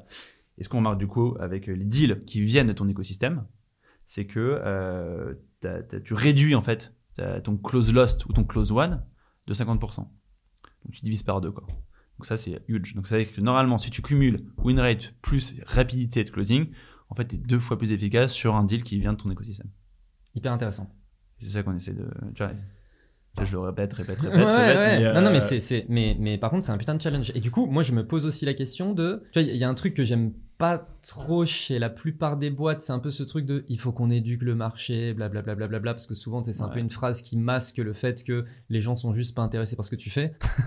Et euh, toi, tu as une vraie. Une vraie problématique euh, d'éducation de ton marché? Ouais, de ouf. Comment vous vous y prenez? Euh, Parce que tu, tu vois, on disait, ok, vous faites du direct, etc., etc., mais du coup, tu dois aussi avoir une grosse logique de content euh, qui Bah, doit participer à ça, tu vois? En gros, alors déjà, on a notre euh, concurrent américain qui nous aide là-dessus. Bah, En fait, la concurrence, c'est quand même euh, là-dessus. Oui. En fait, C'est ça l'avantage des concurrents. Exactement. Non, mais voilà, tu vois, on, on est deux sur le marché. euh, et, et franchement, je pense, je pense qu'on cède en réalité. Bah, bien sûr. Voilà, on perd des contre, bien sûr, tu vois. Mais euh, moi, on cède. Premier point. Deuxième point, on a tout simplement racheté une boîte de médias. On a une boîte qui s'appelle Partner Hacker. C'est six personnes qui ont un podcast et qui font une newsletter sur les pour les partnership managers, qui hostent plein d'events, etc. On a racheté cette boîte-là. Comme euh, HubSpot avait racheté, je crois, Sales Hacker. Voilà, je sais, je- bon, je suis une boîte. euh, DSL. via seul. Euh, je sais plus qui c'est Sales Hacker. Bon, bref. Euh, pour sa partie média, tu vois, et je pense que ça, c'est vraiment malin. Pour l'éducation de ton marché, pour le 100%. reach, etc. Euh, donc, on essaie de le faire de cette manière-là. Mais du coup, oui, tu as un vrai enjeu média. vraiment, je- j'ai un jeu, ouais, exactement. C'est- Tu vois, c'est, c'est, c'est- je trouve ça bien que tu abordes le sujet de. en fait, on se fait aider par nos concurrents là-dessus. Tu vois, pour, pour moi, vraiment. euh, euh, alors, je vais pas citer la boîte, mais euh, j'avais bossé avec une boîte euh, dont le concurrent avait levé euh, 10 millions, un truc comme ça, tu vois. Et à l'annonce de la levée, tu sais, il m'avait écrit en me disant euh, Mais Putain, euh, qu'est-ce que t'en penses et tout, machin. Et j'avais dit Mais good. C'est un bon signe. ouais. En fait, il va dépenser de l'argent pour éduquer le marché sur ton produit. Ah, mais c'est. Genre, Donc, si tu fais un meilleur, pro- ouais, si tu fais un meilleur produit que ça, C'est meilleur quand même produit. pas mal. Ouais, genre, il va dépenser de l'argent que toi t'as pas pour éduquer les gens sur le fait que ce produit super innovant il est génial. Après toi ton taf c'est de montrer que ton produit est meilleur. Hmm. Et en fait super bon game tu vois. Et c'est un peu le truc aussi, c'est un peu l'avantage des levées de fonds dans les, dans les euh, catégories un peu innovantes. C'est que en fait euh, tout le monde est en train de faire de créer le marché en commun euh, en, en dépensant euh, l'argent qui a été levé. Plus gros challenge pour toi c'est quoi? Ou ça a été quoi? Euh, alors du coup, mon plus gros, euh, un de mes plus gros euh, challenges, ça a été le pricing et le packaging. Je pense que si j'avais à refaire, franchement, mon début de carrière, je le ferais là-dedans. T'as un côté hyper strat euh, que, que j'adore. Et notamment sur le sujet euh, reveal, euh, où je trouve que t'as, euh, c'est super compliqué parce qu'en fait, tu as besoin de créer cette relation où ton paying customer, il arrive quand même à avoir ses free customers qui sont sur la plateforme, donc avoir suffisamment de valeur. Donc où est-ce que tu, où est-ce que tu limites ça Euh, Et du coup, après, c'est qu'est-ce que tu fais payer quoi? Euh, Est-ce que tu fais Oui. payer le partenaire Mais sauf que bah, dès que tu as un nouveau partenaire, tu... c'est là où tu as le plus de valeur, mais en même temps, ça freine Ouais. euh, ta croissance, tu vois. C'est un peu l'effet qui se coule, tu T'es content, en même temps t'as les boules, tu c'est un peu ce truc. Exactement. non, mais exactement. Ensuite, tu as besoin d'avoir un pricing qui est facile à expliquer. Donc, si tu le fais, un tu parles à un partenaire chez manager. Donc, le mieux, ce serait par exemple de pricer à l'enrichissement. De dire, bah, plus tu as d'enrichissement, plus je t'apporte de la valeur, donc plus je te bill. Mais en même temps, le partnership manager, il sait pas quelle taille de son CRM fait, il sait pas trop ce que c'est que son enrichissement. Enfin, tu vois, il a pas, il, il a pas ces notions-là. Euh, tu as aussi un truc où, en fait, notre concurrent est aussi en train de changer son pricing. Donc, nous, on essaye de faire un peu différent. De, voilà. Tu as ce truc de comment est-ce que je fais aussi pour faire grossir mon, euh, mon contrat au fur et à mesure des années. Oui, Euh, donc en fait, tu as besoin de mettre ton pricing basé sur un proxy d'augmentation. Quel est ce bon Oui. proxy oui. Et en fait, tu as, des réflexions euh, que je trouve super compliquées, euh, sur lesquelles tu n'as pas forcément de réponse. Et en fait, à la fin, c'est euh, un mélange de plein d'intuitions, données de la data, du marché, du positionnement, ce qui fait un, packaging. quoi. Mais j'ai trouvé que c'était euh, c'était franchement très nouveau pour moi et j'ai trop kiffé, mais en même temps super compliqué. Et puis, il y a aussi, c'est un driver de ouf sur ta strat. C'est-à-dire qu'en fonction de ce que tu vas faire payer, forcément la direction des- de, de la strat marketing, sales, etc., etc., va être complètement différente. Ah, mais complètement différente. Mais complètement différente. Complètement, différente. Enfin, Ouais. tu vois, les- Mais ouais. Du coup, là, aujourd'hui, c'est quoi le pricing? Que- que- comment, Le pricing aujourd'hui, euh, il est. euh, il est. Il est, Il non, est pas final. Il est non, pas mais final. si, je, si, je si, comprends si, que c'est en pas fait, je l'ai- lancé, mais je suis, je suis pas parfaitement satisfait. Il est par seats. Il est par, en fait, as un monthly fee, donc tu payes euh, une grosse base, et après tu payes par seats de personnes qui peuvent accéder à la reveal ou utiliser la data reveal. Mais est-ce que c'est parce que tu as accès à la data reveal réellement que tu as le plus de valeur? Tu vois, ce lien-là, il n'est pas encore euh, méga clair. Hmm. Plus, premier truc, c'est me gonfle. Deuxième truc, c'est que moi, j'aimerais bien que la data reveal elle soit utilisée par ton euh, département M&A pour savoir si, en fait, ce mec-là, où il y a plein de synergies, on peut le racheter. Par ton département CSM pour qu'il y ait des opportunités d'upsell qui se créent.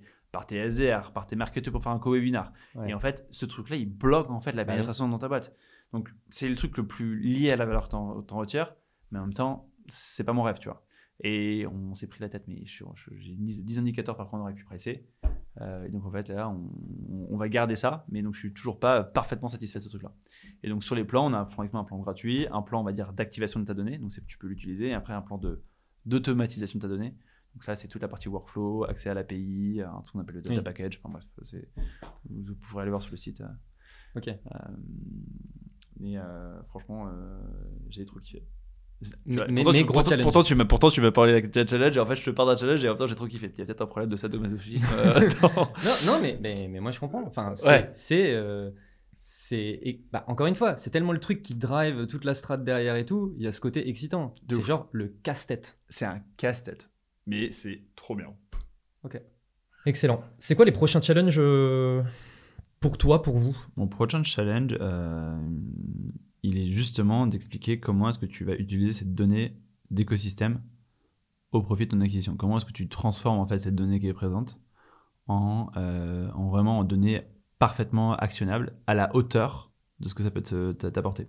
Pourquoi je dis à la hauteur? Quand on regarde les clients qui ont signé chez Reveal, c'est ça, ça, elle me, elle me, elle me, elle me déprime, mais en même temps elle m'excite beaucoup.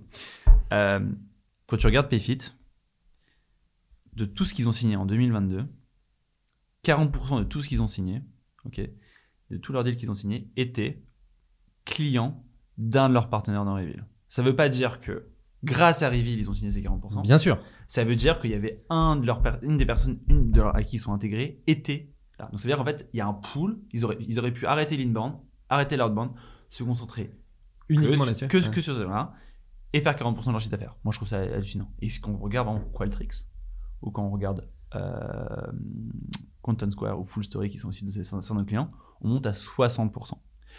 Donc ça veut dire que normalement, ton putain de partnership channel, ça doit être ce chiffre-là, tu vois, si tu le fais bien ton boulot. Et aujourd'hui, on regarde, c'est quoi? C'est 7%. Donc mon taf, aujourd'hui, c'est comment je vous transforme ce 7 putain de pourcents à ces 40 ou 60%. Et c'est là mon, c'est là mon gros objectif. Et c'est là, c'est ça que côté produit, on doit arriver à faire. Et c'est là où, en fait, où je trouve que, euh, bah, du coup, on fait un terrible job, mais en même temps, on a tel, c'est pour ça que ça me déprime, mais en même temps, a- ça va être ouf si on y arrive, quoi. Ouais. Euh, et là, ouais, je te sens excité et par le sujet. Ah, mais de ouf. Et surtout que les, mais surtout que, en fait, ce que je trouve dingue, c'est que tes canaux sont moins en moins efficaces, tu vois. En inbound, on, t'es le mieux placé pour le savoir. Ton, tes, les coûts d'acquisition sur les 5-6 dernières années, la stat que, que je, que je dis tout le temps, c'est 80%. Ils ont augmenté de 80%. Bon, en outbound, t'es moins en moins efficace. Peut-être pas avec, grâce à la même liste, mais euh, tu vois que tu vois, le, ton outreach, il est de moins en moins efficace. Donc, il faut tou- toujours des techniques. Là, on se dit que c'était quand même des leads identifiés. Donc, t'as- tu l'as là, quoi. Ils sont gratos, ces leads. Enfin, c'est, assez ouf. Parce que enfin, l'effort que ça te demande, c'est juste d'avoir la bonne Ouais. avec ton partenaire. Bah, moi, j'y crois, en fait. À cette, Ouais. euh, j'y crois de ouf, comme tu peux le voir. Oui, oui, oui. Là, t'es Euh, excité là. Ah, j'y crois de ouf, j'y crois de ouf. Et je pense qu'on va y arriver. Oui, oui. Ah bah, je suis convaincu aussi. Mais c'est vrai que du coup, c'est un, c'est un- une autre manière de faire du business aussi, tu vois. Parce que ça, ça t'oblige à être beaucoup plus dans le qualitatif que dans le quantitatif, d'une certaine manière. Ouais, bah, ouais, et en plus, avec la crise tech, je pense que c'est euh, euh, parfait pour nous. Parce que, en fait, euh, tu vas te retrouver sur l'efficacité. euh, donc, euh, ça répond à ça, quand même. D'ailleurs, Christech, Ouais. j'ai envie de, de poser une question un peu, un peu dangereuse, mais vous avez levé beaucoup d'argent. Ouais. Vous dépensez pas en acquisition. On dépense plus en acquisition. Vous dépensez où? Euh, je pense que pour l'instant, on- c'est un jeu un peu de poker, euh, un peu de poker menteur. dans le sens où on attend un peu de voir ce que le marché va faire. On est safe, donc tu vois, on essaie de faire avec ce qu'on a. On essaie, de- on va pas recruter, on va pas non plus lay off euh, en 2023, et c'est d'arriver à faire en fait un business euh, sain et d'arriver en fait à nos objectifs. Euh, Hmm. euh, et donc il n'y a plus du tout cette recherche de croissance ultime Oui. à n'importe quel coup. Donc euh, pour l'instant, il faudra en parler avec mon CFO. Mais Ouais. c'est ça, la- ça, ça direction qui est donnée. Mais toi, du coup, niveau budget, ouais, t'es hyper restreint. J'en ai pas besoin. Oui, en fait, t'en as même pas J'en besoin. ai besoin pour peut-être recruter une autre squad produit, tu vois. Euh, mais je pense qu'avec ce qu'on a, on peut faire pas mal de belles choses. Ok. Tu disais que ton marché, c'était surtout US. Ouais. Tu. Enfin, c'est là où tu as les boîtes. On va, s- on, on va s'élargir euh, vers les agences, vers les, vers les revendeurs, mais pour l'instant, les boîtes de notre marché, c'est la tech, quoi. Et, mais en fait, moi, la Et c'est question. aux US qu'il y en a plus, quoi. Ouais, mais moi, la question que je me pose, c'est comment vous opérez, du coup, en étant basé en France On a sur- 12, euh, 12 personnes euh, basées aux US. Ok, sur, sur quel rôle? Plutôt market sales, du coup? Sales, sales et CSM, ouais. En fait, je trouve, enfin, c'est fou, mais les, les Américains achètent aux Américains, quoi. Enfin, t'as besoin, je, je, je l'explique pas, mais t'as besoin euh, d'avoir un euh, sales américain qui achète un sales américain. De L'autre côté, en fait, tu te retrouves à avoir un français, euh, bon, alors il peut avoir, été, avoir un super bon anglais. Il y a un truc qui manque. On crée pas la même relation. Et moi, je le vois, je, je, je fais partie des démos, euh, j'explore certains use cases. Dès que j'ai un américain en face de moi, je, je suis plus en galère. Je suis plus en galère, je suis moins à l'aise, je suis, je suis, moins, ouais, je suis moins fort, euh, réellement. Alors que quand c'est un Allemand qui parle qui a le même niveau d'anglais que moi, ouais, avec un accent un peu, un peu raté, un Espagnol, euh, un Suédois, bah ça, ça marche beaucoup mieux. Oui. Donc on a besoin, je pense, d'avoir des sales US, des customer success US qui managent nos, nos comptes US. Voilà, Ouais. c'est comme ça qu'on Ouais, c'est Donc c'est un peu galère parce que du coup on a des gars sur la East Coast, des gars sur la West Coast, euh, beaucoup de gens à Paris. Donc euh, tu te retrouves à avoir, euh, comment- enfin, Le time difference, ouais. qui est un peu chiant à gérer, mais écoute, Ouais. ça Ah oui, ouais, vous avez aussi des gars West Coast. Ouais. Ah oui, donc ça, ça doit être une bonne galère. ouais. Bah, effectivement, le créneau euh, 17h, 19h dans ton agenda en France, il est, euh, il est très pris. Quoi. Ouais, il, fait mal. Ouais, il fait mal, c'est sûr. Bah, tu vois, on- Je te parlais d'Arthur là, euh, qui du coup a une boîte euh, aux, US. Et du coup, lui, par contre, il disait que bah, ce truc-là faisait qu'il avait privilégié des sales euh, côte Est. Parce Ah, que sinon, d'un point de vue euh, organisationnel, euh, laisse tomber, tu sais. T'es obligé. Je pense. Ok. Euh, tu disais oui, euh, on va commencer à lancer partenariat, agence et tout machin. nan. J'ai envie de te poser la question bulldozer. Comment on peut utiliser Reveal? On n'est on est, on n'est pas encore client. Alors après, il y, y a une réalité qui est, on gère très peu de le, Ouais. le volume de leads qu'on gère, il est, Exactement. il est- il est faible en fait. faible. Tu vois, euh, Mm. voilà. Mais je, tu vois, je pense que, en fait, on a beaucoup de on a beaucoup de relations avec qui on entretient vraiment des, des tu, tu vois, des relations partenariales vraiment hyper qualitatives, etc. Où on, vraiment on se donne des tips business, on se partage des trucs, etc. Et donc je me dis, même tu vois, sur un tout petit volume, en fait, ça pourrait générer quelques petites opportunités qui sont assez sympas. Mais euh, Bah, ouais. sur des- moi j'aimerais bien utiliser Reveal parce que j'aimerais bien être euh, client. euh, mais, euh. Bah, je pense que pour ton besoin, en fait, la, la version euh, freemium, elle peut y arriver. Enfin, tu peux y arriver. Hein. Ah ouais? Ouais. L'intérêt de la, l'intérêt de la version, euh, enfin, la version premium, parce qu'elle te donne accès, c'est en fait d'utiliser cette donnée de manière apaisable, faire des workflows, de l'automation, D'accord, oui. créer la collaboration. Ouais, Voilà. ouais. Toi, ce que tu vois, et ça me bute, hein, mais euh, ce, que, ce dont tu as besoin, c'est en fait d'avoir un peu un mapping, d'avoir l'overview, de voir où est-ce que tu peux aller, quels sont les partenaires intéressants, et ça, tu peux carrément le faire. Et euh, une fois que tu seras, tu seras énorme, et vous aurez besoin d'automation, là, on- là, là, on se reparlera. Mais euh, donc, tu peux le faire. Donc, en fait, comment tu vas pouvoir utiliser euh, Reveal? Déjà, intéressant de comprendre quels sont. euh, Enfin, c'est pas, c'est pas en te branchant sur Reveal que tu vas te dire, ah, mais en fait, j'ai compris, voilà tous les partenaires qui sont intéressants. Non. Je pense que ça commence avant ta relation. Ta relation, elle commence à quelles sont les agences au- auxquelles aujourd'hui euh, vous avez accès, tu vois, avec lesquelles tu as une bonne collaboration. Je sais par exemple que tu vois, avec Mozza qui est au produit, bon, bah, tu peux te dire, bon, bah, dès qu'il y a un client qui est chez Mozza, bah, ça peut être intéressant que tu vois, qu'on Ouais. collabore. Et donc, par exemple, si tu veux voilà, avoir accès à l'historique euh, de Mozza, euh, je salue d'ailleurs Adrien. Euh, tu pourrais bah, brancher tous les deux votre CRM et tu, vois, tu peux voir ah, bah, tout l'historique de, de Mozza. Tu peux peut-être lui demander des intros. Lui, il peut, faire, il, il peut faire la même chose, tu vois, à petite échelle. Premier point. Deuxième point, on, on a un gros annuaire. En fait, toutes les, les 10 000 boîtes qui sont sur Reveal, qui sont référencées. Et quand tu vas brancher ton CRM, tu vas pouvoir voir ce qu'on appelle le market overlap. Donc, tu vas pouvoir voir en fait à quel point ton, ton ICP est proche de ce partenaire. Donc, ça peut peut-être être intéressant de se dire Ah, ben là, je vois qu'on a quand même 25% de notre ICP qui est similaire. Hmm, si je les reach out à cette boîte-là, ça peut être une boîte tech, par exemple. Ça peut être une boîte euh, ou un autre reseller. Donc, boîte tech, ça pourrait être, je sais pas, euh, Content Square. Ok, bah, tu vois que tu as beaucoup de gens qui utilisent Content Square, mais peut-être que les gens de Content Square sont pas forcément contents, qu'ils utilisent peut-être mal la donnée, sur laquelle tu peux ajouter toi ta couche de service. Bah, hyper intéressant, tu peux peut-être aller te, te, te plugger avec eux et trouver, euh, et trouver tu vois, euh, euh, les clients sur lesquels tu pourrais les aider. Ou te dire, ah, attends, mais j'ai en fait, j'ai mes clients là qui aussi sont clients, tu pourrais aussi créer les, les bonnes relations, tu peux faire de l'apport d'affaires. Je pense qu'il y a plein de choses à imaginer. Encore une fois, ce qui compte, c'est ce gros VLOOKUP. Ouais. Et après, ça peut être créatif sur. euh, Hmm. C'est intéressant. hein. Et là, du coup, ça m'a fait penser à des personnes euh, que je, à qui je- que je pourrais contacter. tu sais. Ouais, voilà. Bon, bah voilà. euh, hey, au fait, euh, ça te dit, on se partage. Tu sais, c'est vraiment ce- ça te dit, on se partage un reveal, tu vois. Ouais, mais c'est un peu. euh, mais en vrai, moi, c'est je vois ça, c'est. Je l'explique vraiment à mes parents, mais comme à des débiles. Genre, en fait, c'est comme des cartes Pokémon, quoi. C'est genre, euh, Ouais. hop, Ah, bah, je te on donne celui-là, et là, tu me files celui-là, voilà. euh. Ou alors, je dis, bah, toi, tu vends du sel ou tu vends du poivre. Bah, tu sais quoi, deux entreprises différentes, mais en fait, tu achètes toujours du sel et du poivre de manière commune. Bah, écoutez, va bien, mais je te mets un, quoi. Je te, file euh, mon CRM de poivre, tu me files mon CRM de sel, de, de sel et voilà. C'est comme ça que je l'explique à mes parents. Mes pauvres parents. je pense pas qu'ils m'écouteront, donc c'est pas très grave. Oui, bah là, s'ils écoutent ce podcast, ils vont vraiment rien comprendre ce que tu fais. Exactement, ils se sont arrêtés avant, donc y a pas de- y a- je prends pas de risque. Pour finir, Non. parlons du Nearbound, parce que en en fait, le truc qui est assez intéressant, c'est euh, que euh, un play que vous avez joué chez Reveal, ça a été de brander euh, du coup ce, Mm. ce canal, tu vois. De- Il y a l'inbound, il y a l'outbound et il y a le nearbound. En fait, le truc qui est assez intéressant, c'est que du coup, vu que vous l'avez brandé en, en, en comparaison à l'outbound et l'inbound, qui sont vraiment des, des espèces d'énormes catégories, et vous, en fait, vous venez limite vous positionner en tant que seul élément de la catégorie nearbound, tu vois, c'est- assez intéressant. En fait, c'est ça qui est plutôt smart d'un point de vue market. Mais du coup, c'est quoi votre, euh, votre play sur justement la création de ce canal? Alors, comme j'ai dit juste avant, euh, où je galère, on galère quand même à expliquer ce qu'on fait, en un mot. Oui. Enfin, je donne le challenge, c'est pour ça que je prends l'exemple du sel et du poivre pour mes parents, c'est que c'est compliqué. Bon. Et quand tu l'expliques, et même quand tu l'expliques à des marketeurs, en revanche, tu leur dis l'inbound, l'outbound, c'est quasiment un mot dans le dictionnaire maintenant. Nearbound, en fait, si tu es dit, il n'y a plus d'inbound, il n'y a plus d'inbound, en fait, c'est le, le truc très logique de proche de moi, mais pas proche de moi, côté géographie, mais proche de moi, euh, D'un point de vue business. d'un point de vue business. Donc les amis de mes amis euh, sont mes amis. Et donc en fait, ce truc de nearbound, je trouve que ici, il- ce mot, il est hyper puissant. Et je pense que les mots ont beaucoup de pouvoir euh, parce qu'il explique en fait en un mot ce qu'on fait. Ça, je trouve ça super puissant. La deuxième chose, c'est que du coup, avec ça, on positionne aussi qu'on est un canal.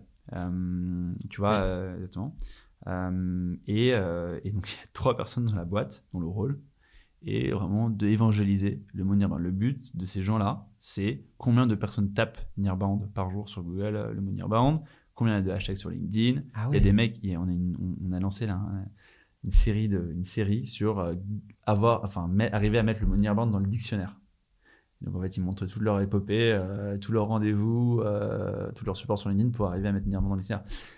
Est-ce qu'on va y arriver? Je sais pas. Mais en fait, ce que je trouve super puissant derrière ce truc-là, c'est déjà, tu vois, t'as HubSpot qui avait, c'est HubSpot qui a quand même créé le mot euh, Inbound, ouais. inbound. Ouais, c'est fort. hein. C'est fort, hein. Et ils sont positionnés aujourd'hui. C'est HubSpot, c'est des, enfin, voilà. Moi, j'ai, en- enfin, et je rêve sûrement, mais j'ai envie que euh, Reveal devienne ce que HubSpot est devenu au marketeur. Enfin, on, on part quand même avant l'ère avant HubSpot pour le marketing digital, donc avant 2010. C'est quand même un truc un peu fumeux. Tu sais pas, t'as pas, tu regardes moins ton attribution, tu regardes, tu regardes pas forcément tes canaux. T'es en galère entre 1000 ou- 1000 outils et c'est le début de l'outil. Euh, vraiment, c'est le début. Et en fait, devenu- le, le job de marketeur est devenu très différent après, du moment après du où- moment où où t'as eu HubSpot. C'est devenu un mec euh, fort en data, euh, Ops, qui fait des workflows. On a eu l'abonnement de la growth, les tips, les hacks, les API branchés, enfin tout ce truc-là quand même. Moi, je pense que les partnerships jusqu'à euh, un certain moment, ça restait des gens qui faisaient le métier comme avant, tu vois, en en se serrant des paluches, en signant des grands contrats, trouver comment ça allait fonctionner, voilà, comme à l'ancienne. Et je pense qu'avec Reveal, on apporte en fait ce layer d'intelligence au-dessus de tes partnerships pour les rendre beaucoup plus efficaces. Donc je pense qu'en fait, on est, enfin moi j'espère qu'on va y arriver, mais créer en fait ce nouveau canal-là et d'être le HubSpot, ce que HubSpot a amené au, au, market, bah, Reveal va l'amener au partnership manager. Et donc créer ce canal Nearbound avait vachement de sens pour nous. Donc euh, moi j'y crois. Euh, on le voit dans les stats en plus, ce que je te disais tout à l'heure, les 40%, 60% machin. Le, vol- le, le la disponibilité de ton stock est là, tu vois. Euh, donc si on n'y arrive pas, peut-être que c'est juste un problème de market timing, euh, c'est un problème d'exécution, il y aura d'autres soucis, mais voilà, en tout cas, tu vois, Mais il y a des efforts qui sont faits là-dessus. Il y a plein ouais. d'efforts et moi, je, j'y, ouais, je, au fond de moi, je, moi, je suis convaincu, je pense. Peut-être un peu trop. On dirait un illuminé. Puis c'est- en fait, le truc, c'est que au-delà du fait que t'aies raison ou que t'aies tort, c'est un challenge qui est. Qui est gaulerie. Et c'est Mais oui, c'est pour moi, tu il y a- vois. il y a que les Américains qui font des trucs comme ça. Enfin, tu vois, je- un peu. Tu vois, tu te dis, t'inventes un mot, je vais le mettre dans le dictionnaire. Euh, c'est c'est un peu un rêve. Enfin, tu vois. Ouais. En fait, tu peux te dire qu'on Et dans 10 ans, les marketeurs, ils diront alors ton canal Nirbound et tout, tu Bah, vois. peut-être, mais en fait, je trouve que c'est un bon. Enfin, je trouve que c'est. Moi, je trouve ça. On me demande tout le temps. Ah, mais c'est une boîte américaine. euh, Non, non, c'est une boîte française. Et je trouve qu'en fait, on arrive à se positionner comme ça, qu'on crée ces choses-là. En fait, je trouve que ouais, on. Le challenge, il est hyper excitant. Le challenge est hyper excitant. Franchement, il y a 10% de chance qu'on y arrive. 10 sur sa partie 10% de chance qu'on y arrive. Mais si on y arrive, on va trop se marrer. On va trop se marrer. Ouais, je suis d'accord. Et là, c'est vraiment, ouais, c'est. De toute façon, les, les, les challenges branding, tu vois, brander un concept, etc., etc., quand ça fonctionne, Ouais. mais laisse tomber, tu sais. Et je me dis, euh, HubSpot, bon, bah maintenant, tu vois, l'inbound, c'est littéralement, euh, ouais, rentrer dans le dictionnaire.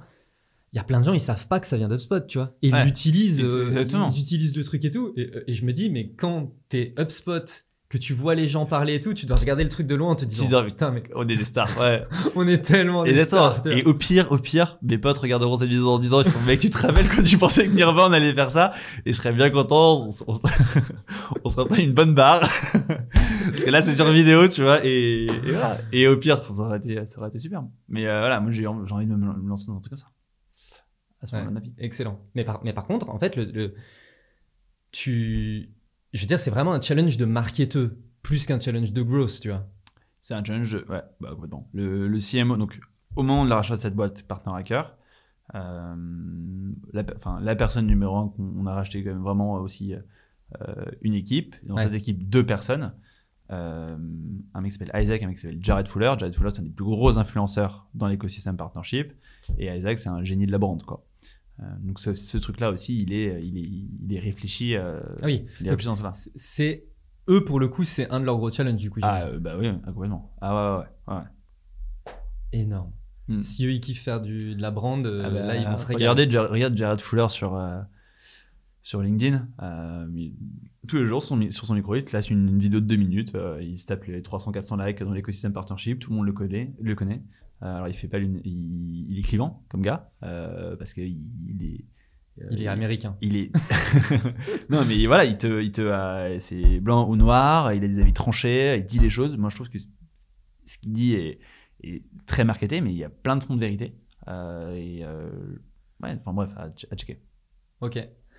Merci Stan pour ton temps, pour toutes ces réponses, pour tout ce partage. Euh, on te retrouve où? On me retrouve où? On me retrouve euh, sur LinkedIn on me retrouve euh, LinkedIn, euh, t'es jamais sur LinkedIn.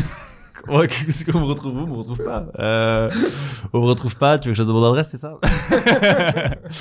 On me retrouve au bar sur LinkedIn, mais faut s'attendre, si on t'écrit, il faut s'attendre à une réponse. Ah, t'es 10 dur, quoi. t'es dur, t'es dur, peut-être. t'es dur. Non, mais LinkedIn, ça reste, le, ça reste la meilleure manière Ouais, c'est- le truc central. Ok. Voilà. Merci Stan. Merci Jordan. À plus. À plus. Just do it! Don't let your dreams be dreams.